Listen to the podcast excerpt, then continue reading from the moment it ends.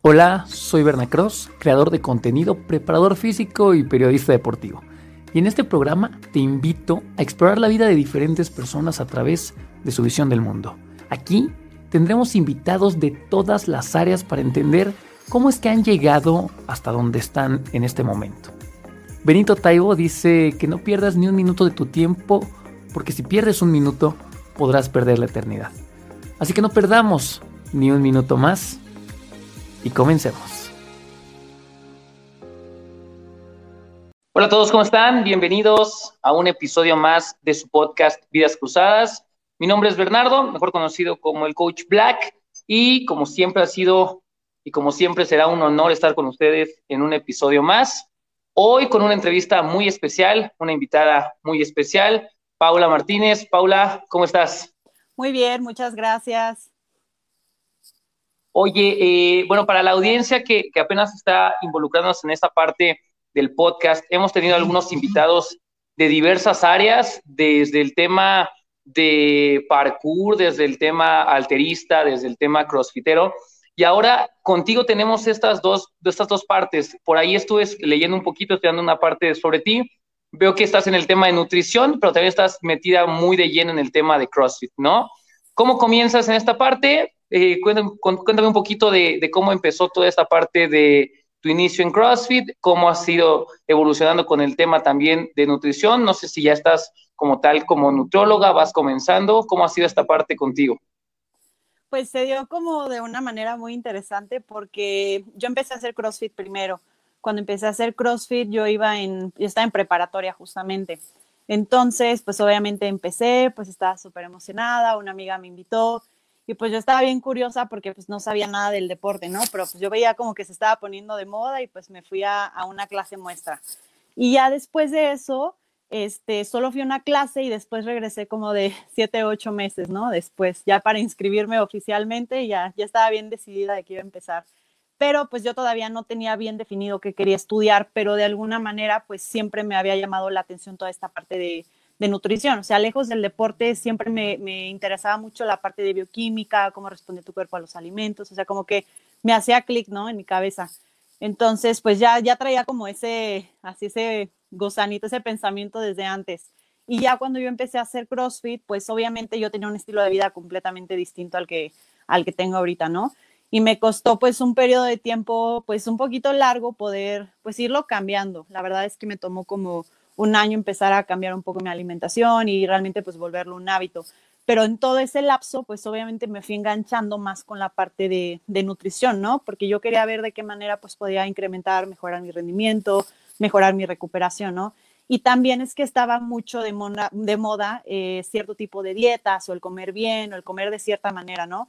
En ese punto, pues yo no sabía, simplemente como que iba absorbiendo toda la información que, pues, que me daban las personas, ¿no? O sea, yo escuchaba y lo tomaba y lo aplicaba para mí, ¿no? Volví a escuchar y cambiaba lo que hacía y así, o sea, así me fui yo creo que durante un año entero, ¿no? Y ya después, cuando terminé preparatoria, pues ya, ya tenía idea, ya sabía que yo quería estudiar nutrición. Obviamente, pues yo quería enfocarme pues desde, desde ese entonces en la parte deportiva, ¿no? Ya porque yo estaba haciendo tal cual eh, CrossFit. No lo hacía todavía a nivel competitivo, pero bueno, me interesaba. Entonces, así fue como se, como se fue dando. Obviamente, pues cuando empiezas a estudiar nutrición, pues no estás viendo ya la parte, la, parte que tú quieres o la rama que tú quieres empiezas desde cero y empiezas viendo, este, pues como el tronco común, ¿no? Pero realmente, eh, de hecho, una vez me quedé pensando, dije, es que de verdad no me veo ejerciendo como de otra manera o, en otra profesión que no sea como nutrióloga. O sea, realmente dije, bueno, a ver, si no fuera nutrióloga, ¿qué otra cosa podría hacer o, o qué podría estar haciendo, no? Y pues realmente como que no tuve ninguna respuesta y, es algo que pues de verdad me, me encanta. Y de hecho, ya egresé hace como dos años, voy a cumplir. Estudié aquí pues en Celaya, yo soy de Celaya y ahorita estoy haciendo una maestría en nutrición deportiva. Estoy en mi segundo cuastrimestre, pero pues por cuestión de la pandemia ahorita nada más estoy en línea. Es en Guadalajara y pues ahorita es fines de semana pues estudiándole en línea mientras trabajo y pues sigo sigo entrenando. Entonces como que se me empalmaron pues ambas cosas, CrossFit y, y nutrición. Oye, y ahorita que comentas, ¿tú eres de Celaya o estás solamente ahorita viviendo por ahí? Ahorita, bueno, yo soy de Celaya, he estado viviendo pues toda, prácticamente toda mi vida ahí y justamente hace, te voy a cumplir una semana empecé a trabajar también en Querétaro. Entonces voy a estar unos días en Querétaro y voy a estar unos días en, en Celaya, igual trabajando en la parte de en CrossFit y, y como nutrióloga. Oye, y en el tema de, de, la ciudad ahorita, ¿cómo está con toda esta parte de la pandemia? E igual me llama la atención cómo está el tema de tus entrenamientos. Eh, ¿Estás entrenando en casa? ¿Están abiertos los boxes normal? ¿Cómo está esa parte por ahí? Bueno, hubo un tiempo, por ejemplo, en Celaya, justo cuando empezó a, a, pasar todo esto de cuarentena, que sí tuvimos que cerrar, que sí se cerró el CrossFit y fue cuando estuve entrenando un tiempo en mi casa. Pero la verdad es que un tiempo yo creo que fue como un mes a lo mucho. Entonces he sido como que bien afortunada en ese sentido porque he podido como seguir con mis entrenamientos. Obviamente el box estaba cerrado, pero yo tenía oportunidad de pues estar entrenando, de estar yendo. Entonces no pausé mucho mis entrenamientos, algunas veces sí los adapté o así, pero por suerte pude seguir entrenando. Y ahorita como están las cosas, por ejemplo en Celaya sí estamos en semáforo rojo, pero gimnasios este, no están cerrados. Algunos sí los han estado clausurando si no cubren con las medidas de, de, seguridad, pero la verdad es que Protección Civil sí va eh, seguido a los gimnasios y va a checar. Entonces, hasta ahorita pues sí hay restricciones, pero eh, están abiertos. Ha sido tranquilo. ¿Cómo ha sido esta parte de, de transición en el año? ¿Fuiste a Budapalooza 2018? ¿Habrá sido el año? Sí, 2019. 2019. ¿Cómo fue esta transición de venir a un rendimiento muy alto y de pronto entrar a esta parte de la pandemia en donde, aunque no queramos, de pronto pues nuestro rendimiento empieza a bajar entre el estrés, eh, la falta de espacio para entrenar, el tema de alimentación. Digo, creo que desde tu lado como nutróloga, creo que puedes controlar más esta parte, pero ¿cómo has visto esta parte de estar encerrado y en tu rendimiento? ¿Crees que bajó o ha estado manteniéndose de una forma adecuada? Pues mira, de hecho me equivoqué, Budapalooza fue en el 2020, como que ando media confundida con esto de la pandemia y los años, pero sí, justamente fue el año okay. pasado, justo antes de que pasara todo, haz de cuenta que llegamos y tres semanas después, pues todo se cerró, todo así como, o sea, impresionante. Entonces, sí, sí, sí. pues fue, pues fue un proceso, yo lo, yo lo llamaría como diferente, o sea, realmente pues cuando fui a Budapalooza, claro que estaba entrenando pues con ese objetivo y, tenía un plan, ¿no? Tenía como ese plan al que, al que yo tenía que llegar. Y cuando empezó pues todo de pandemia, claro que se nos movió todo, ¿no? O sea, si tenías alguna competencia programada, si tenías este, planificación para cierta, cierto evento o así, pues se te movió y no, y no sabías hasta cuándo, ¿no? Al principio pensamos que iba a ser poquito, pero ya después empezó como a prolongar.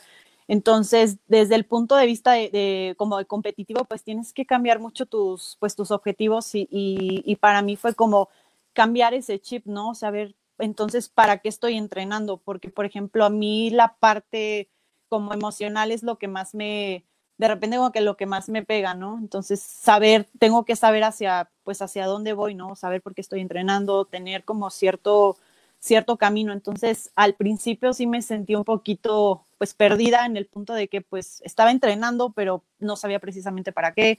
Estaba entrenando, pero no sabía si mi rendimiento pues realmente era adecuado, no tenía, eh, no tenía cómo saberlo, eso como que yo creía.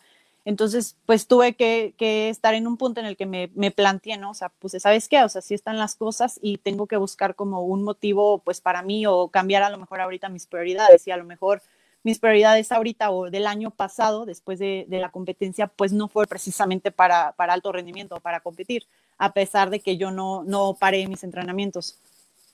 Ok, y, y es que algo que comentas muy cierto, el tema mental creo que es el que afecta a mucha gente, de pronto el estar encerrado, el no sentirse libre, el estar con sus compañeros, la motivación, que creo que es algo que, a todos les ha afectado durante esta pandemia el decir, no tengo cómo motivarme para entrenar. Creo que ahí es donde entra uno a hacer sus propios pensamientos y decir, ok, ¿qué tan fuerte es mi motivación realmente para poder hacer esto y levantarme todas las mañanas o entrenar aquí o seguirme manteniendo en movimiento? Creo que es un tema mental. Eh, fue en Miami. Eh, sube también por ahí, estuviste en el box de Noah, eh, PIC 360 con Noah Olsen. Cuéntame un poquito cómo fue esta parte. ¿Fuiste a entrenar ahí varias veces, una sola vez? ¿Cómo estuvo esta parte de experiencia cuando estuviste por Miami? Pues mira, eh, justamente fui antes de Budapalooza, antes de que fuera el Open. Eh, yo fui ahí nada más a visitar. Estuve, si no mal recuerdo, como dos semanas más o menos. Y pues obviamente yo sabía que el box estaba ahí. Entonces una de mi, una intención, o bueno, mi intención era pues llegar, entrenar, también conocer a Olsen y ver como pues otra parte, ¿no? O sea, otra parte lejos como de, de los medios, de redes sociales, como que tenía mucha curiosidad de ver cómo, pues, cómo era, ¿no? Entonces, pues sí, fui a entrenar, tomé una clase en esa clase él todavía no estaba, entonces cuando yo acabé la clase había más gente pues que estaba igual, este, pues esperándolo, ¿no? Entonces nos quedamos de que un ratito ahí esperándolo y ya pues en eso llegó y pues la verdad es que la experiencia que tuve pues fue muy padre, eh, lejos del sentido como, eh, como de entrenamiento, porque la verdad es que es una persona como que se prestó mucho a platicar, o sea, siempre fue súper atento, eh, se esperó, platicó, o sea, había otro chavo que era de Ecuador, si no mal recuerdo, entonces nos quedamos platicando con él y como que para mí eso fue una sorpresa, ¿no? Como que yo esperaba que él llegara, así dijera hola y se pusiera a entrenar. Entonces, de hecho, él tenía una grabación para no sé qué eh, comercial, entonces nos invitó, que nos podíamos quedar a ver, que estábamos en nuestra casa, este, se quedó platicando de su competencia. Entonces, la verdad es que para mí eso fue una experiencia padre porque no lo viví en el sentido como de sí verlo entrenar, pero también tuve la oportunidad de platicar eh, fuera como de CrossFit con él. Entonces, pues estuvo, una experiencia muy, muy buena.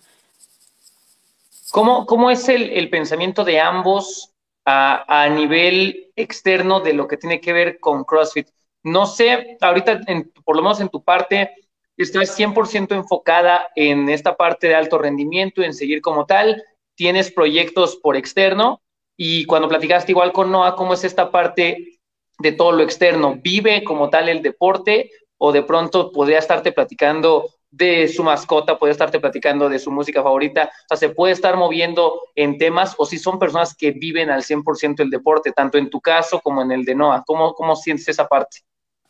Pues, por ejemplo, cuando yo platiqué con él, pues yo me esperaba también que solo platicara de CrossFit y que nada más eh, pues fuera eso, pero para mí pues fue como pues me sorprendí porque su plática pues fue más allá, o sea, estaba de que su perro estaba contando de, de, el box, empezaron a contar hasta de modificaciones que le habían hecho a ese CrossFit, entonces como que la plática como que tuvo un giro diferente, entonces para mí pues estuvo padre porque a pesar de que pues es un, es un atleta profesional, también se presta a, a platicar, por ejemplo, pues con cualquier persona de lo que sea lejos, lejos de CrossFit, ¿no? Como si fuera una, pues es una persona al final de cuentas pues normal como todos, entonces para mí se me hizo como muy humano la manera en que, que, se prestó para platicar, el carisma que tiene, este, no sé, o sea, para mí pues fue padrísimo ese aspecto.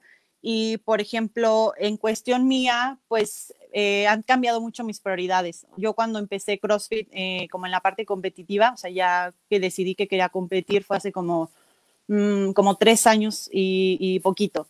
Entonces, pues después de pandemia, obviamente, pues tuve que volver a, replantear, replantearme como que mucho mis objetivos, ¿no? Dije, a ver, como lo que te decía hace rato, necesito ver pues cuál es mi camino tanto pues profesional como deportista, qué es lo que yo realmente quiero y qué es lo que a mí realmente me hace pues me hace feliz, ¿no? Porque pues también por algo, lejos del alto rendimiento, también practico CrossFit porque a mí me llena, porque a mí me apasiona, independientemente de que compita o no, ¿no? O sea, te deja a un lado, este, te deja mucho crecimiento personal.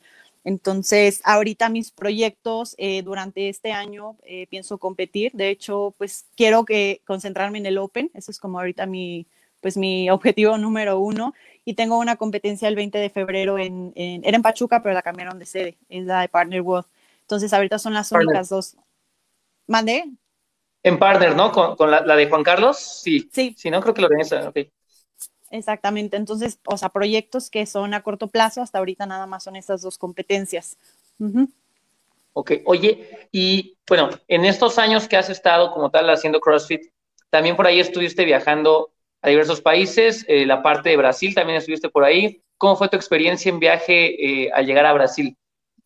Pues, híjole, yo creo que ha sido como de las mejores experiencias de mi vida. Yo creo que es lo que más me ha dejado en cuestión, pues, de crecimiento personal y también crecimiento como, pues, como deportista.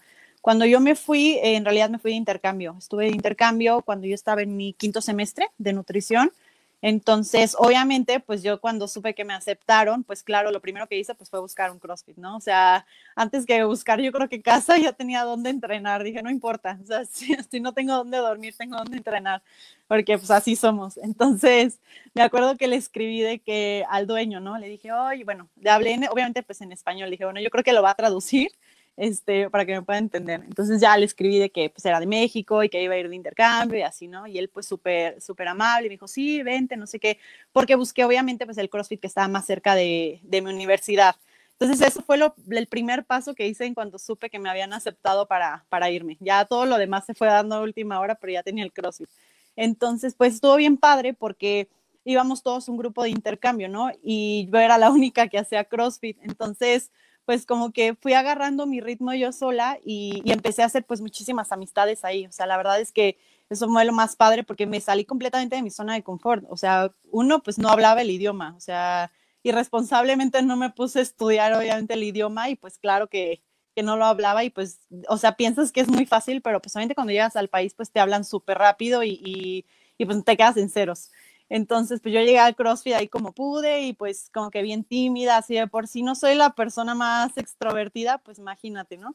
Entonces, pues me acuerdo que tomé mi primer clase, la verdad es que las personas ahí son súper cálidas, o sea, siento que de repente nosotros como que somos más introvertidos y como callados y ellos así como que ni les importa, ¿no? Así luego, luego te, te dicen bienvenido, pásale. Y este, y pues ya empecé a entrenar ahí, poco a poco fui haciendo este, amistades, ¿no? Pero la verdad es que algo que noté mucho es que tienen mucha cultura en el sentido de, del deporte y la alimentación. Entonces yo estaba de que pues, súper emocionada, ¿no? Porque la gente ahí, eh, o sea, se cuida, o sea, realmente se cuida, pero, pero por salud, como que tiene otro sentido, pues padrísimo, porque siento que de repente nosotros, pues como que nos queremos cuidar, pero, pero nuestra intención a lo mejor es, son otras cosas, como estereotipos, es como con la parte nada más estética o así y allá realmente como que entiendes o ves, eh, te transmiten que lo hacen por salud, por cuidarse. Entonces, pues para mí eso también fue un cambio de cultura y de ambiente pues impresionante, ¿no? Yo estaba encantada. Y pues yo seguí entrenando, este, primero empecé entrenando nada más la clase, porque me daba como pena hacer la programación, ¿no? Como que me sentía todavía no, no en el ambiente ya después pues fui agarrando confianza y, y, este, y, dio la casualidad que también fui a un gimnasio, ¿no? Y en el gimnasio pues empecé, había clases, bueno, había un entrenador de powerlifting, entonces pues me dio mucha curiosidad, ¿no? Y, vi que había ganado pues varias cosillas así, pues, o sea, buenas. Entonces una vez me puse a platicar con él y me dijo, mira, ¿sabes qué? pues te puedo entrenar, te puedes venir tantas veces por semana. Creo que lo estaba haciendo tres veces, ¿no? Hacía powerlifting tres días a la semana y lo restante, pues obviamente CrossFit lo complementaba. Entonces, pues así también estaba en las dos partes y, pues me ayudó mucho en el sentido también de, pues aumentar, de incrementar mi rendimiento, pero pues también mucho a, ver la parte como profesional que tienen este, pues los entrenadores. La verdad es que me impactó muchísimo que tú conoces un entrenador y, te dicen todo su currículum, ¿no? O sea, de que tengo tal curso, hice esto, tengo esta especialidad, ta, ta, ta, ta, ¿no? Entonces, de cierta manera, pues la verdad te motiva a saber que, que te está entrenando alguien pues preparado, que, que, conoce, que sabe. Entonces, no sé, eso fueron de las cosas que, que, más me impactaron y pues ya se fue dando, estuve ahí, eso que solo fueron seis meses, pero pues digo, pasan muchas cosas. Y ya después empecé a competir ahí, estuve compitiendo no recuerdo si fueron tres, cuatro competencias, este, en parejas, en equipo. Entonces, la experiencia que tuve, la verdad es que estuvo increíble. Oye, y, ahora, ahora que dices esta parte de la sí somos, justamente, justamente cuando estabas hablando de esa parte eh, del crossfitero que dices, pues así somos, justamente te iba a decir, si es que somos muy dados a, a tener ciertos, ciertos modos diferentes a otros deportes o otras disciplinas, como que el crossfitero pues por ahí se, se, encuentra mucho, aquí en México y para los que nos siguen de Latinoamérica, eh, por ejemplo, Franco Escamilla tiene un chiste donde justamente hace mención a esta parte del crossfitero, donde dice, ¿sabes cómo saber cuando una persona hace crossfit? Dice, él solito te va a decir, ¿no? Porque somos muy dados, exacto, somos muy dados al hecho de decir, oye, mira, yo hago esto, esto, esto, esto, y llegar a un box, como dices, allá en Brasil, donde es todo cálido, donde la gente pues además trae un tema mental de nutrición, de educación en el deporte, educación física, pues es como el paraíso para el crossfitero, ¿no? El, el, el, ego, pero visto desde un lado positivo. Ahora, comentas esta parte de que tienen otro tipo de cultura física en el sentido del cuidado del, del cuerpo como tal, del tema salud. Y creo que es algo que, que, comentas que es muy cierto. Aquí en México, por lo menos, yo veo todavía esta parte del estigma de mucha gente hace ejercicio y lo hace de igual manera por el estereotipo, por el mostrarse, por el que la gente diga, ah, ok, mira el físico de esta persona. Y no lo veo del todo mal, pero creo que no es, no, no es el fin sino es parte de una consecuencia del hacer ejercicio, del comer saludablemente. Creo que por ahí, obviamente, el físico llega, pero creo que debemos de empezar a cambiar este concepto de decir, yo entreno no para verme bien, sino para tener un tema de salud. Uno de los problemas más grandes que tengo con la mayoría de mis atletas y con la gente que conozco es que les intento dejar en claro que el ejercicio físico, que la buena alimentación, nada más está diseñada para que ellos tengan un estilo de vida mejor o más óptimo para cuando tengan una vejez, siempre se los marco así. El problema es que como jóvenes, 20, 22, 23 años, pues de pronto es más el tema de ego de decir, yo quiero hacer ejercicio por verme bien y no me interesa cómo va a estar a los 40, a los 50, no sé si voy a llegar o no, pero por lo menos desde mi perspectiva creo que deberíamos de entrenar y de comer saludablemente justamente para que cuando lleguemos a una edad, pues podamos seguir siendo autosuficientes Obviamente, si con todo esto nuestro físico se desarrolla, pues creo que ya también es un tema de apariencia, de cómo te quieres ver, pero creo que la prioridad debería ser el tema de salud. Ahora, tú que estás enfocada en este tema de nutrición eh, y que ya, que ya llevas ejerciendo un tiempo, ¿cómo ves esta, esta parte de, las personas? Si se basan mucho que llegan contigo y, oye, Pau, yo quiero un plan alimenticio, una dieta, etcétera, pero porque quiero eh, esto, porque quiero verme así, porque quiero acá, ¿O crees que ya está cambiando también este tema cultural de decir, mira, la alimentación ahora es un tema de salud, ya no es un tema de apariencia física? ¿Crees que ha cambiado y evolucionado esta parte? ¿O sigue habiendo mucha población? Y, te lo digo porque vemos por lo menos estigmas en gente que se dedica mucho a redes sociales, que tienen millones de seguidores, que tienen como un modelo de, y que creo que el mensaje, y lo he dicho muchas veces, creo que el mensaje que dan a la sociedad como tal no está bien creo que el, mensaje que muchos dan en redes sociales es como, mira mi físico, así es como debes de verte después de hacer ejercicio. Entonces, mucha gente, pues, o le teme al hacer ejercicio o cree que el hacer ejercicio y el comer bien es para llegar a ese objetivo. ¿Tú cómo has visto esta parte de salud versus apariencia? ¿Cómo se vive a nivel nutrición esta parte? Mira, a nivel personal, lo que yo, lo que a mí me ha tocado en cuestión de experiencia en consultas y así, es, me ha tocado un poquito equilibrado, sin embargo, toda esta parte de, estereotipos, de estética y, y, de relación que tienen las personas con la comida, yo creo que eso ha sido lo que más me ha impactado en, en el tiempo que llevo ejerciendo, que ni siquiera es mucho y es impresionante porque siempre llegan y, lo primero que te dicen, obviamente tú les preguntas, pues, qué están buscando, por qué llegan contigo, cuál es el objetivo, o sea, pues quieres saber, ¿no? Entonces, siempre llegan y lo primero que hacen es decir todas las cosas de su cuerpo, de su físico, de que no les gustan, siempre, siempre, siempre. De que es que si quiero bajar de grasa porque no me gusta esto, esto, esto, esto y esto. Y hace cuenta que te echan, o sea, una lista impresionante y es lo que digo, no, o sea, es que no está mal, pero qué cultura, o sea, qué tanto, o sea, qué nos estamos rodeando o qué, qué estamos eh, recibiendo de información, pues de todos lados, porque al final de cuentas, pues eh, eh, muchas de las que creemos, pues es información que recibimos, ¿no? Y claro que mucha esa información, pues claro que no, no es real o, o ni siquiera son de personas que, que, ejercen o no son de nutriólogos, pero el problema es ese, que siempre se llega con cierto estereotipo, siempre se llega para cambiar algo de, pues de esa persona y el punto pues no es cambiar, el punto es como atravesar un, un proceso que, que, te va a hacer mejor a ti, ¿no? O sea, no es como que llego porque quiero cambiar para parecerme a tal persona, ¿no? O llego porque quiero ser como tal, o que mi abdomen, o que mi brazo, o que X, o que las piernas, ¿no? Pasa mucho de que quiero verme así, o al contrario, ¿sabes qué? Es que sí quiero hacer ejercicio, pero no me quiero ver grande. Les digo, es que, o sea, no es, es verte grande ni si, o sea, es un proceso de, de hipertrofia de muchos años. O sea, realmente, eh, o sea, eso que piensan que va a pasar, realmente no pasa a menos que lleven muchos años entrenando y que ese entrenamiento sea muy constante todos los días, cuidando sueño, alimentación, etc. Entonces, creo que lo que más me sorprende a mí es que todavía la fuerza que tienen eh, eh, estos estereotipos y toda la información que se divulga, porque es realmente es, es impresionante y a veces nosotros como nutriólogos eh, nos cuesta hacer entender a las personas pues que eso está de más, o sea, el físico está de más, o sea, si no hay salud, si no, si no hay bienestar ni emocional, no hay nada. O sea, la verdad es que no hay nada. ¿De qué te sirve tener un físico bonito, un rendimiento pues súper fregón si no, si no tienes salud ni, ni física ni, o sea, ni emocional?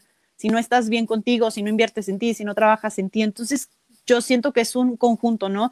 Los nutriólogos también de repente nos damos cuenta de que muchos aspectos por las que las personas llegan, pues son aspectos emocionales que a lo mejor no nos corresponden o nosotros no tenemos esa pues esa profesión, ¿no? Pero definitivamente sí podemos recomendarle a las personas de que, ¿sabes qué? Mira, podemos hacer, eh, eh, vamos a hacer un trabajo multidisciplinario y sería importante que también trabajaras con algún eh, psicólogo, que estuvieras trabajando con, con, terapia, ¿no?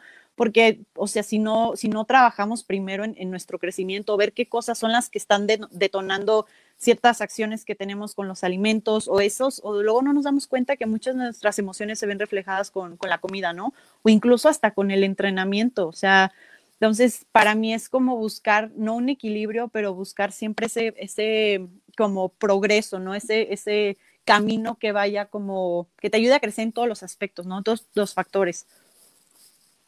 Oye, ¿de dónde crees que parta estos malos mensajes que, que vemos? Mira, te cuento, te cuento caso personal del por qué, del por qué te invité también al programa. Normalmente pues uno, ah, no anda ahí por redes sociales y empieza a ver perfiles, etcétera. Pero fíjate que es algo curioso porque algo que me llamó mucho la atención es que normalmente, y, no es crítica, pero el modelo de, de, atleta crossfitter que veo, pues normalmente están subiendo sus fotos de, de cómo entrenan, de sus videos, etcétera. Pero a nivel de descripción, yo tengo un problema con las descripciones, me meto mucho a ver así como qué descripción le pusieron a la imagen. Y algo que me llamó mucho la atención de tu parte es que muchos de los textos que colocas o de las descripciones que colocas, pues tienen hasta cierto punto, si lo evalúas, un grado filosófico, un, grado más profundo que la descripción de qué es el título de una canción o que es un fragmento de alguna, sino que en tu lado había esa parte más allá y dije, yo creo que trae un pensamiento muy distinto al estereotipo tradicional de CrossFit.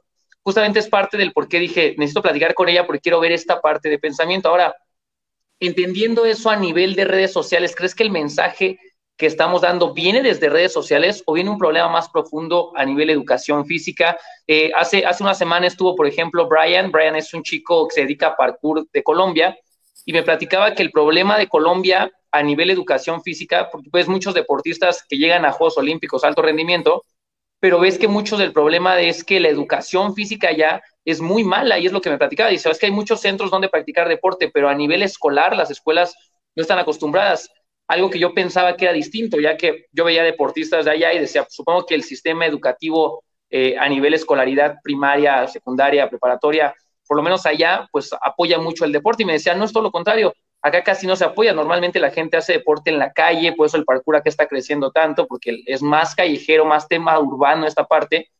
Ahora, ¿de dónde crees que venga mal el mensaje de redes sociales? ¿Crees que venga un poco más profundo del por qué la gente sigue teniendo estos estereotipos, como lo dices, del 90-60-90, del hombre que tiene que estar grande, de la mujer que no se quiere poner como hombre supuestamente, o sea, ¿de dónde crees que estemos dando mal el mensaje? Porque creo que redes sociales ha estado lleno y también ya está infestado de conocimiento.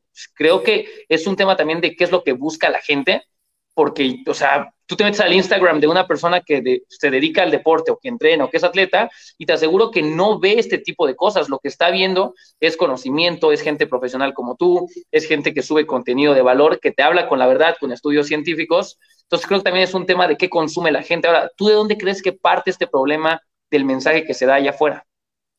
Bueno, yo creo realmente que viene de las redes sociales, o sea, y, en general de todas, o sea, no nada más de Instagram, sino de YouTube, de noticias, de Twitter, o sea, de, de todos lados, haz cuenta que estamos bombardeados, o sea, porque yo lo viví antes de empezar nutrición, o sea, esto ya es como más experiencia mía, porque claro, pues, o sea, yo sin estudiar nutrición, haciendo CrossFit, pues obviamente absorbía todo, ¿no? Y todo lo creía, o sea, me decían, tienes que comer esto porque tal, ahora le sí, lo hacía tienes que hacer esto para tal. O sea, yo hace cuenta que era como una esponjita y, realmente siento que todos somos como esponjas, pero creo que tenemos que tomar la decisión, ¿no? O sea, porque pues si somos completamente responsables de qué queremos ver y qué no queremos ver y, nadie nos tiene con las manos amarradas, ¿sabes? Entonces tú eres, tú te encargas de tu red social y tú decides qué quieres consumir. Y si eso te está generando algún tipo de, de emoción negativa, si, si eso te está causando ansiedad, si te está causando estrés, si no te gusta y nada más lo estás viendo por pues por, sin ningún sentido, sin ningún motivo, pues entonces creo que nosotros tenemos la decisión de, elegir, ¿no? Entonces creo que también hay mucha información buena, hay muy buenos nutriólogos, hay muy buena eh, evidencia en las redes sociales, pero también, o sea, está más distorsionada de, de la información real que hay.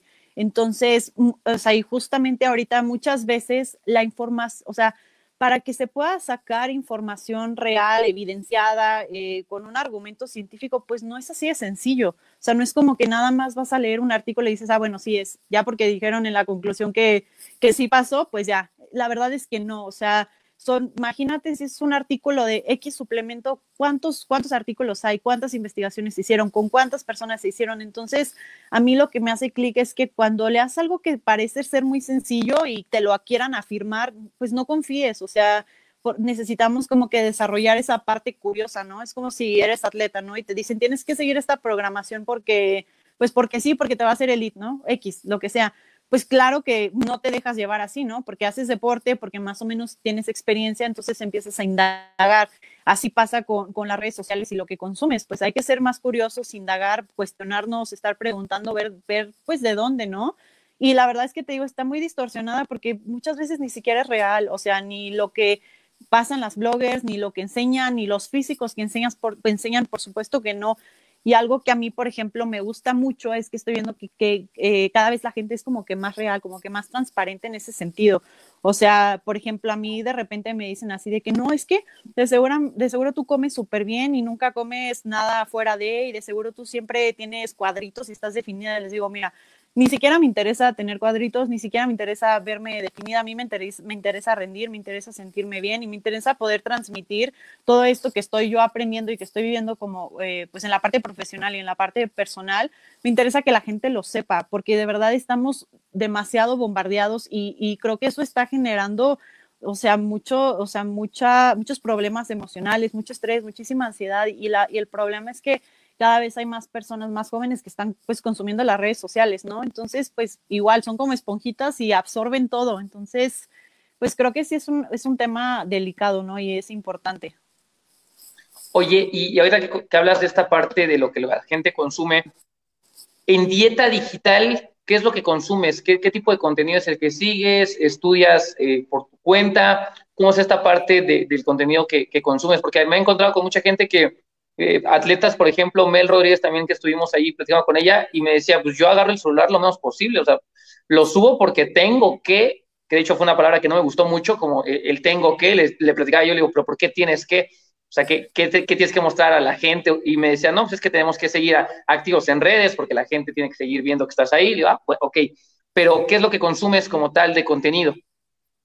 Pues, por ejemplo, a mí me gusta mucho eh, seguir autores o, por ejemplo, hay varios como podcast, bueno, no podcast, hay varios bloggers en YouTube, entonces que tienen sus canales en Instagram, bueno, sus perfiles en Instagram o autores. Entonces, casi siempre de que los sigo a ellos porque luego ya siguen, digo, suben IGTV, bueno, Instagram TV. Entonces, me encanta ver todo lo que suben, sus entrevistas, sus videos. Entonces, en parte también sigo a muchos atletas, ¿no? me gusta, pues obviamente, claro que voy a seguir atletas. Este, ¿qué más consumo? Eh, cosas de nutrición. Trato de seguir, obviamente, pues páginas que estén bien evidenciadas, cosas que, pues que sí me aporten, o sea, y la verdad es que trato tampoco de usar mucho el teléfono. A veces no es como que esté pensando de tengo que usarlo, no, simplemente me ocupo y lo dejo de lado y se me olvida, ¿no? Y ya de repente como que lo empiezo a agarrar y veo cuando ya es mucho, o sea, cuando ya me está como impidiendo hacer otras cosas que ya nada más como que me están hablando y nada más estoy con el teléfono, digo, no, ya, o sea, o sea, bájalo, ponlo en no molestar y, concéntrate pues en lo que estás haciendo, porque luego hacemos todo en automático y, se nos va el día, o sea, se nos van los días y las horas. Es increíble, yo, estaba, estaba platicando con, con, mi familia hace unos días justamente esta parte de cuánto tiempo usamos el teléfono y, y pues llegas a la conclusión que ya no usamos el teléfono, el teléfono nos usa a nosotros literal, o sea, ya no se puede estar normalmente ves las estadísticas porque la gente, si no lo sabe, hay un lugar en cada red social donde te marque el tiempo que pasas en red social y es increíble que el promedio, yo creo, mundial está por arriba de las 10 horas. Son 10 horas que estás ahí en el celular, lo que se te está yendo día con día. Eh, háblame un poco de tu proceso creativo. ¿Cómo es tu proceso creativo? Es decir, eh, por ejemplo, los días en los que no estás entrenando, estás en tu casa, ¿Lees, eh, estudias, tienes algún mentor? ¿Cómo es esta parte, no solamente de preparación física, sino también de crecimiento personal, de desarrollo personal? Eh, me dices, consumes contenido digital, pero ¿cómo es esta parte, artículos, eh, lees, por ahí? ¿Cómo es tu proceso de, desarrollo personal? Sí, hola, me encanta esa, esa pregunta. Yo creo que es como lo mejor que me pueden preguntar antes que CrossFit. Este, pues como que todo este proceso de la parte eh, de crecimiento personal se dio mucho antes de CrossFit, o sea, el CrossFit no existía para mí, no, nada, o sea, ni de nutrición ni de nada. Eh, yo creo que como que hay ciertos momentos en nuestra vida que nos han hecho como sentarnos a, pues a reflexionar, a ver como de que algo, algo está mal o no me estoy sintiendo como debería estarme sintiendo. Entonces, yo como que llegué a cierto punto de mi vida en el que pues como que tocas fondo o tocas pared y dices, a ver, o sea, necesito tomar una pausa y necesito ver cómo, pues, qué está pasando. Entonces, yo empecé a leer, mi mamá tiene un excelente hábito de, la lectura y, en mi casa pues siempre había libros y siempre había libros como de superación personal, ¿no? Así de Pablo Coelho, Jorge Bucay, y pues para mí era normal, o sea, yo ni sabía quiénes eran ni nada, pero yo veía un libro, lo agarraba y pues lo empezaba a leer. Entonces, como que me empezó a interesar mucho esta parte, pues, de, eh, pues, de, o sea, personal, de crecimiento. Eh, obviamente lo empecé a leer nada más por curiosidad, porque no había más. Entonces, conforme pasaron los años, pues la lectura se volvió como, o sea, algo fundamental, o sea, no lo hago porque tengo que, sino lo hago porque pues me gusta porque, porque también sé que eso me va a servir a mí para, para, pues para mejorar, ¿no? no o sea, deja tú la parte de CrossFit, sino, pues el, yo creo que todos, nuestro objetivo número uno, pues es mejorar como personas, ¿no? Entonces, toda esta parte de crecimiento personal, pues la sigo llevando hasta ahorita y para mí es mi base de, pues de todo, o sea, es mi base de, de mi vida y, por ejemplo, yo también, o sea, tomo terapia, este, yo sí tengo un psicólogo, voy cada 15 días y la verdad es que me gustaría que, se hiciera algo, algo normal, que cambiaron, siento que está cambiando mucho el chip, la verdad, o sea, yo sí he visto que más gente como que lo, se empieza a involucrar más en este sentido de la parte, de la parte mental, ¿no? Del crecimiento más que nada, pero todavía siento que hay gente como que muy cerrada, ¿no? Y, y, el hecho de ir a terapia, el hecho de tener un psicólogo, el hecho de leer, no significa que una persona eh, tenga algún problema o que esté pasando por alguna situación mala, o puede que sí, lo que sea, pero creo que, eh, o sea, es muy humano, pues al final de cuentas somos personas que necesitamos retroalimentación, que necesitamos equivocarnos, que necesitamos como, eh, pues ese, ese crecimiento, porque vuelvo a lo mismo, seguimos siendo como esponjas toda nuestra vida, entonces, pues, ¿qué, qué nos estamos llevando o con qué estamos avanzando, no? Entonces, pues para mí eso es como una parte indispensable, ¿no? Y, pues en mi vida.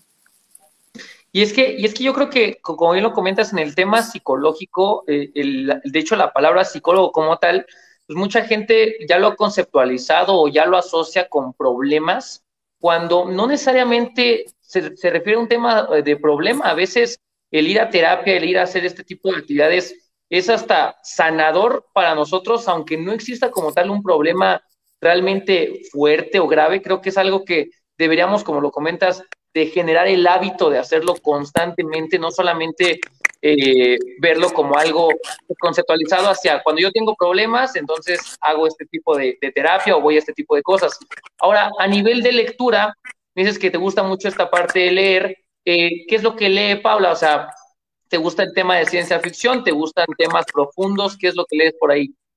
pues casi te digo, como casi todos los libros que yo tenía en mi casa cuando estaba más pequeña, pues eran como de superación. Entonces, pues los autores que me gustan es Simon Sinek, Paulo Coelho, Jorge Bucay, eh, Brian, creo que es Gosling, no, no recuerdo el apellido, la verdad, no te voy a decir mentiras, pero me gustan todos estos libros pues de superación, de eh, amor propio, o sea, la verdad es que es como lo único que me interesa, no, no, nunca he leído libros de ciencia ficción o así, o sea, es como lo que, pues lo que consumo, lo que tengo y, lo que me gusta.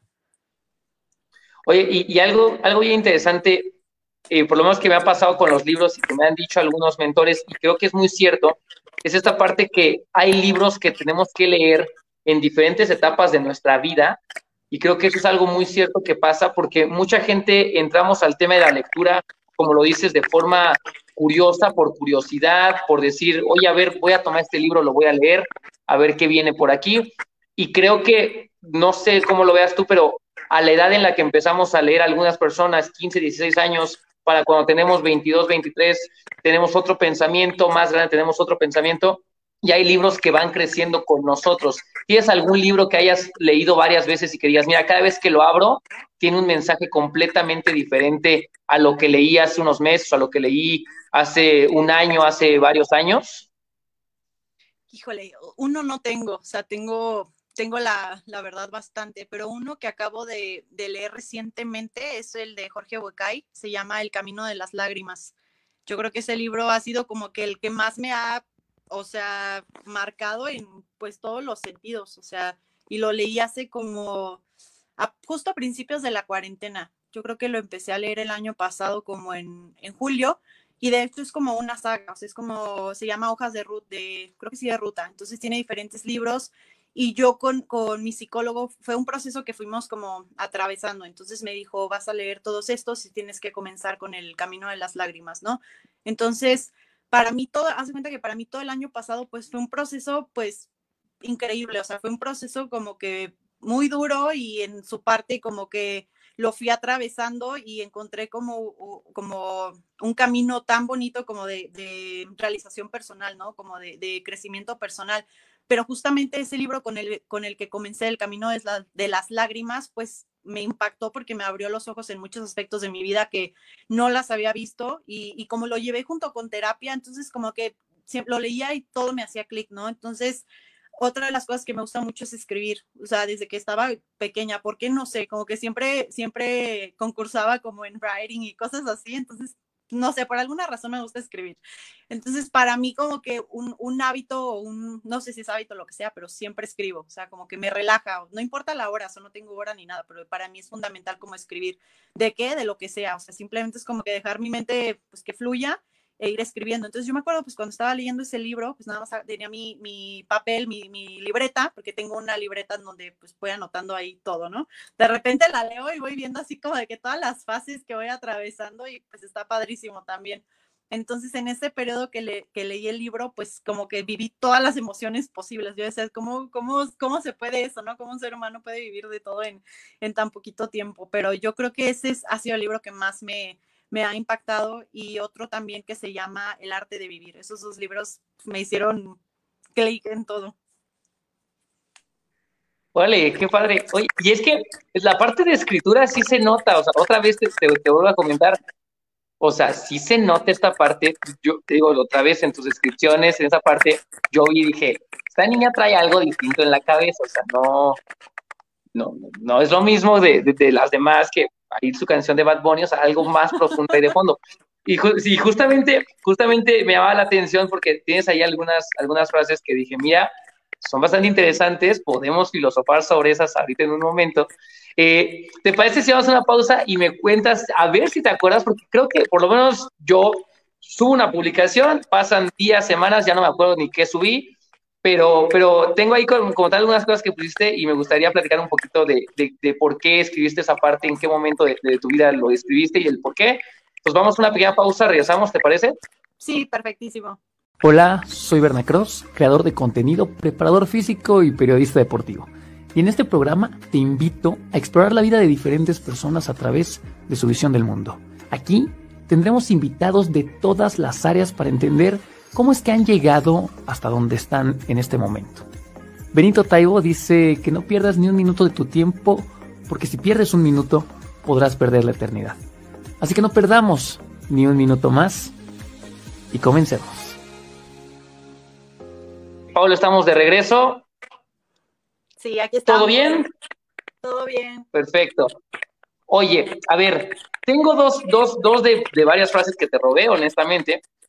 Eh, quisiera, quisiera platicar justamente de esta parte, una de las que me pareció muy simple en el sentido de escritura, pero, pero que, realmente creo que tiene mucha verdad, es esta parte de todos somos historia. En, alguna de tus imágenes colocas esta descripción de todos somos historias, ¿no? Y me, llama la atención porque justamente hablando de este tema de lectura y este tema de libros, uno de los libros que a mí más me ha marcado, eh, un libro de mi autor favorito mexicano, que es Benito Taibo, y Benito Taibo habla justamente de un tema de educación sentimental y habla en uno de sus libros, que es Persona Normal, justamente habla, tiene a su sobrino, 8 o 9 años, que acaba de perder a sus padres, un tema ahí curioso del cual hablaremos después, pero en esta parte del libro, justamente lo que él le dice es todo el tema de sus cicatrices, porque Sebastián, que es el personaje, el niño, pues tiene cicatrices en la rodilla, tiene cicatrices en la barbilla, como la mayoría de los chicos, moretones, golpes, caídas, etcétera.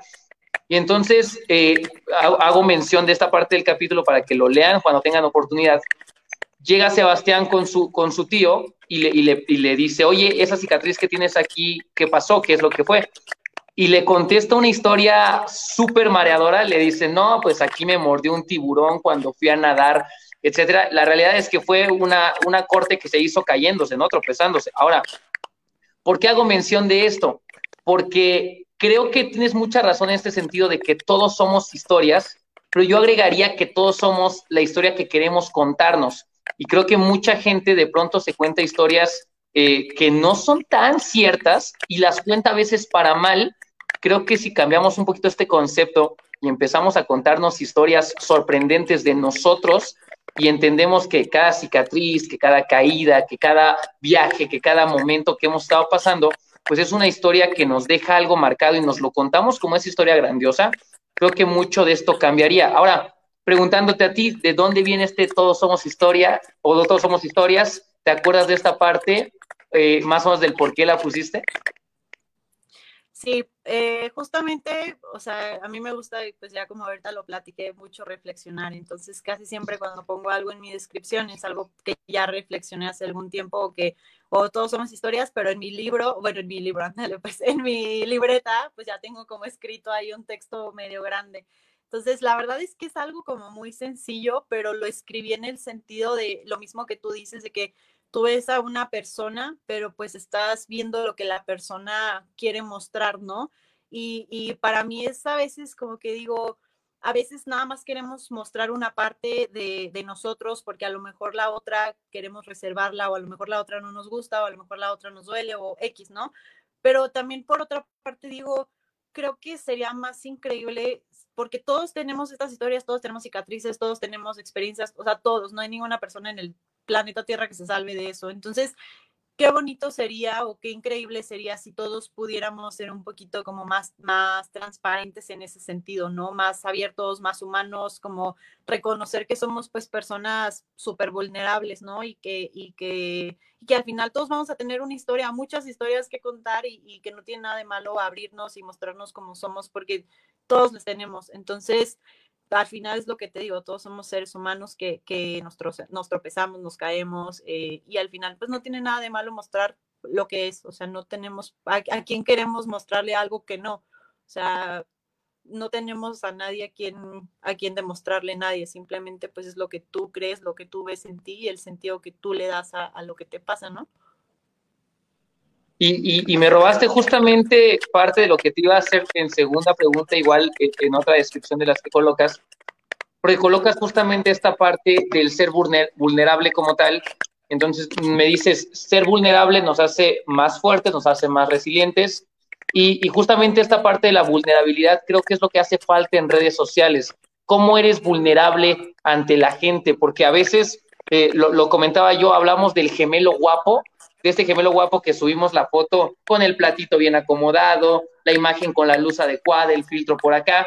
Y realmente tengo una, una, una especie de dicotomía cerebral porque estoy pensando y digo, a ver, no me gusta esto y a la vez sí, porque creo que no somos esas personas que estamos viendo en la imagen, pero a su vez creo que sí lo somos. Y me refiero a que, pues de estos momentos, al final de cuentas, sí los viviste, o sea, eres tú, no es como que estés aparentando algo que no eres creo que son más los momentos en los que no estamos a veces así como en la imagen perfecta. O sea, nadie, no creo que nadie se despierte así como, mira, me desperté súper sexy, voy a tomar una foto, la subo a Instagram. Creo que son pocos los que se atreven a ser vulnerables, pero creo que somos ambas partes. Somos ese gemelo guapo que sube a redes sociales donde nos vemos perfectos y donde hacemos todo de maravilla, pero también somos esa parte de sombra, esa parte de vulnerabilidad donde pues tenemos errores, donde tenemos defectos, donde nos, equivocamos en descripciones, donde nos equivocamos en la imagen. Eh, en tu parte, ¿cómo es esta parte de ser vulnerable? ¿Cómo es que, decides decir, bueno, pues voy a ser vulnerable ante, ante la gente y, es mi forma de ser? ¿Cómo es esta parte? Pues para mí, siento que a veces, bueno, a mí en lo personal me daba un poco de miedo como aceptarlo o, decirlo, ¿no? Entonces yo durante muchos años pues como que al contrario, en vez de decir, soy vulnerable y, me decía, ah, soy súper fuerte y a mí no me pasa nada y yo puedo con todo y, y todo, ¿no? O sea, me quería hacer siempre como, o sea, subir el autoestima, pero como muy forzado. Entonces, me tomó mucho tiempo y me tomó pues muchos años de, de trabajo poder entender. No fue así de sencillo. La verdad es que también esta parte de, aceptar que somos vulnerables es también aceptar que a veces vamos a necesitar ayuda, ¿no? Luego nos queremos hacer responsables de todo y, o sea, y querer saber todo y, ocuparnos de todo. Y la verdad es que, ¿por qué no a veces nos quitamos como esa carga de encima y decir, ¿sabes qué? O sea, eso mismo, soy vulnerable y no tengo miedo a pedir ayuda, no tengo miedo a decir que me siento así, no tengo miedo a, buscar, ¿no? La manera, a, pues sí. Entonces, para mí eso fue como un proceso pues súper pues como bien importante y uno que me marcó porque a mí me daba miedo y yo quería abarcar todo y yo me hacía así como pues la más fuerte. Entonces ya después de un tiempo dije, pues soy un ser humano y la verdad es súper bonito que, que una vez que aceptas que eres vulnerable, pues esa, esa vulnerabilidad al final de cuentas te hace súper fuerte y te hace muy resiliente y, y, y, le das otro sentido a tu vida y a todo lo que te pasa, ¿no? Y la verdad es que también lo transmites, entonces es, es muy padre cuando la gente ve en ti eso porque pues dice, ¿sabes qué? O sea, a mí también me pasa, a todos nos pasa y, pues es natural, es humano y, y, así es, o sea, no somos super personas que podemos con todos, esa es la realidad. Me gusta esta parte de la vulnerabilidad porque creo que es lo que hace falta en redes. Y de hecho, si nos ponemos a, ver un poquito más allá, creo que realmente lo que la gente está consumiendo, eh, el, la, el millennial, la generación Z, o sea, los nuevos eh, gente que domina este mundo de redes sociales, es este tema de vulnerabilidad, ¿no? Creo que lo que la gente sí actualmente es quién se muestra más natural. Por ahí de pronto criticamos a alguien por ser a lo mejor demasiado egocéntrico, demasiado eh, agresivo, demasiado eh, criticón, como lo queramos llamar, pero creo que la esencia de ser natural, esa es la clave para que realmente eh, pues la gente te empiece, no sé si a muchos nos quieran, nos guste que nos sigan o no, pero creo que lo vulnerable es lo que hace que la gente voltee a verte y te dice, mira, él está haciendo cosas interesantes, mira ella, mira ella, porque justamente nos vemos como seres humanos, ¿no? Y al final de cuentas entra, entra esta parte de, de, la, de la vulnerabilidad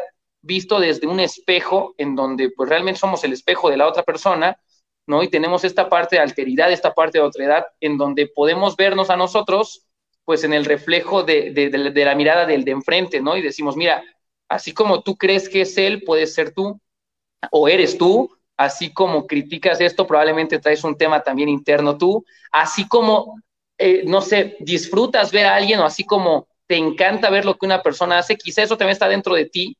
Entonces, creo que esta parte de ser vulnerable es lo que necesita esta sociedad y más en este tipo de tiempos en donde yo lo platicaba en la semana, ya cualquier cosa eh, es comentario de crítica o ya cualquier cosa es un comentario de molestia, de enojo y no vemos más allá de, lo que se está haciendo.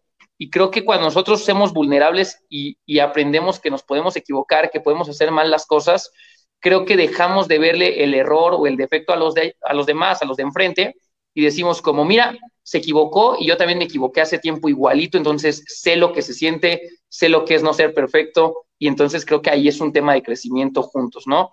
Eh, Pau, pues estamos casi llegando al final, al final del podcast y justamente en esta parte de, la, del final tenemos alguna dinámica con los invitados, eh, regresando ahora sí a un tema más de, deportivo y un tema profundo también de tu vida.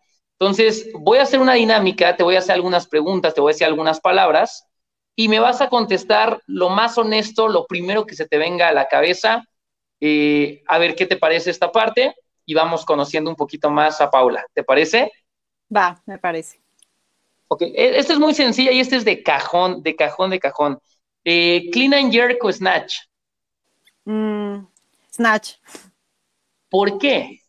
¿Por qué todos Por, Porque fue un movimiento que me costó muchísimo mejorar y, practicaba, híjole, todos los días y estaba con el tubo de PVC y, y siempre como que ya llegó un punto en el que pude entender, o sea, como que a nivel conciencia, a nivel corporal, cómo, cómo se hacía ese movimiento.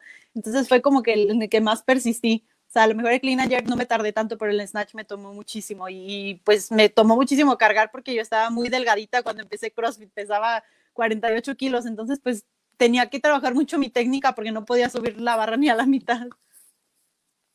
Ok, ok. la mayoría de la gente me dice snatch igual me dicen por el tema, o porque tiene una historia así como la tuya, o porque es un tema más complejo y, le gustan los retos, y les digo, ah, por favor, el clean es, que yo prefiero el clean and jerk, por eso siempre les digo, ¿por qué snatch? Ok, ahora, eh, si no practicaras CrossFit, eh, ¿qué deporte sería el que te dedicarías? Antes eh, jugaba fútbol, entonces, y llegué a jugar voleibol un tiempo, entonces probablemente seguiría jugando fútbol. Órale, igual allá por Celaya, sí. Sí, igual. Súper bien. Es curioso, ¿eh? La primera la primera invitada que, me dice fútbol, porque son deportes completamente distintos, el tema futbolístico al tema crossfitter. Digo, creo que, por ahí las veces que has ido a Budapest también lo has hecho por equipos, en, la parte de equipos. Entonces creo que este tema de competencia en equipos, pues ya lo tiene como eso en común el fútbol y el CrossFit, en donde pues a veces uno se echa el equipo encima, mientras que los demás pues están ahí haciendo su trabajo hasta donde pueden, ¿no? Pero, pero creo que por ahí tiene este, esta, este enlace, pero de ahí en fuera normalmente pues no, no, no se compara mucho el tema de, de las disciplinas, ¿no? Es algo interesante de fútbol a CrossFit o de CrossFit a fútbol. Muy bien. Eh, ¿Qué planes vienen para ti este año? Digo, seguimos en este mundo volátil, incierto, complejo y ambiguo, pero ¿qué planes tienes para este año, Paula? Pues ahorita los planes de competencia, nada más tengo la del 20 y pues concentrarme en el Open. Todavía no defino competencias para mitad o final de año. Y mis planes a nivel pues profesional es que como me acabo de cambiar a Querétaro, pues quiero crecer ahí, quiero darme a conocer y pues continuar con mi maestría, que ahorita es como mi foco número uno, mi prioridad número uno, la parte profesional también. Si este fuera, bueno, te la voy a cambiar, si este fuera tu peor año, exactamente qué pasaría? si este fuera mi peor y, año. Y, y, déjame te hago un paréntesis en lo que vas pensando, porque es una pregunta que de pronto los agarra como en curva. Y es que siempre le digo a la gente que desde mi punto de vista creo que nosotros debemos de ver los dos extremos del carrito. Si bien no es un tema trágico de decir como, oye, pues es que eres un pesimista y nada más quieres ver qué es lo malo que puede pasar si yo empiezo este proyecto, si yo comienzo a hacer esto, pero creo que siempre tener las dos perspectivas de decir, ok, ¿Qué es lo mejor que me puede pasar versus qué es lo peor que me puede pasar? Veo como algo, algo interesante ahí. ¿Qué sería lo peor que podría pasar? En cualquier sentido de mi vida. ¿Deportivo o profesional? Híjole.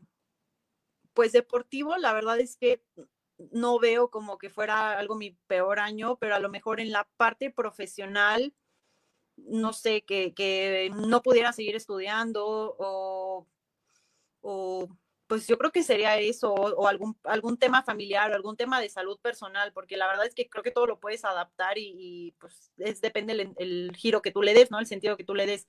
Pero si fuera mi peor, peor año, sería un tema de salud definitivamente, algo que no tuviera ni como, yo creo. Justo eso, justo eso es la, eh, eh, a, donde, a donde quiero llegar con esa pregunta, porque creo que una persona cuando le preguntas qué es lo peor que le puede pasar y la respuesta te, duda, te dice, ay, es que no, no, honestamente no sé, creo que te habla de una persona muy centrada, de una persona que está muy estable tanto a nivel emocional, a nivel pensamiento, a nivel amor propio. Creo que eso está muy positivo de tu parte. Entonces, el hecho de decir, pues es que realmente no sé qué puede hacer malo en mi año, porque a todo, contra todo podría adaptarme, contra todo podría luchar, pues creo que habla mucho de una persona que está muy bien centrada. justamente es parte del por qué hago esa pregunta. Oye, Paula, ¿le tienes miedo a algo? Mm, híjole. Pues, eh, o sea, muchos, o sea, siento que sí, pero sería hasta que se me presente algo. Antes me daba mucho, como, mucho miedo tal vez eh, confiar como en mí. Yo creo que eso fue lo que más me costó, como que siempre le ponía trabas a todo, ¿no? O sea, como que tenía algún, algún progreso en algo y siempre yo sola me hacía para atrás, como que decía, no, no, no, porque estás progresando. No, no, no, no está bien. Entonces, es algo que he tenido que trabajar un buen porque siempre me daba miedo como crecer, o sea, en todos los sentidos, ¿no? Siempre como que yo sola era la que me detenía porque pues nadie más me decía nada, yo sola me ponía mis trabas. Entonces, así ya ha sido como que mi mayor, mi mayor reto, perderle el miedo a, pues a creer en mí, más que nada. Si pudieras definir, eh, no en pocas palabras, sino definir en general amor propio, ¿cómo lo definirías?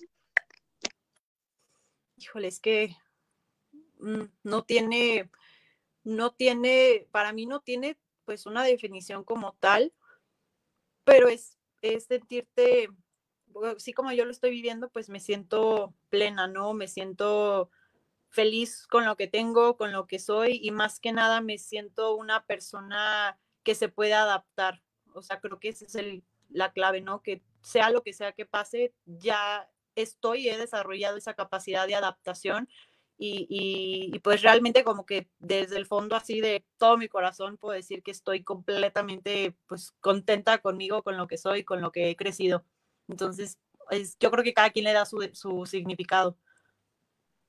Perfecto. Oye, eh, algo, bueno, tres cosas que hayas aprendido eh, este año o el año pasado.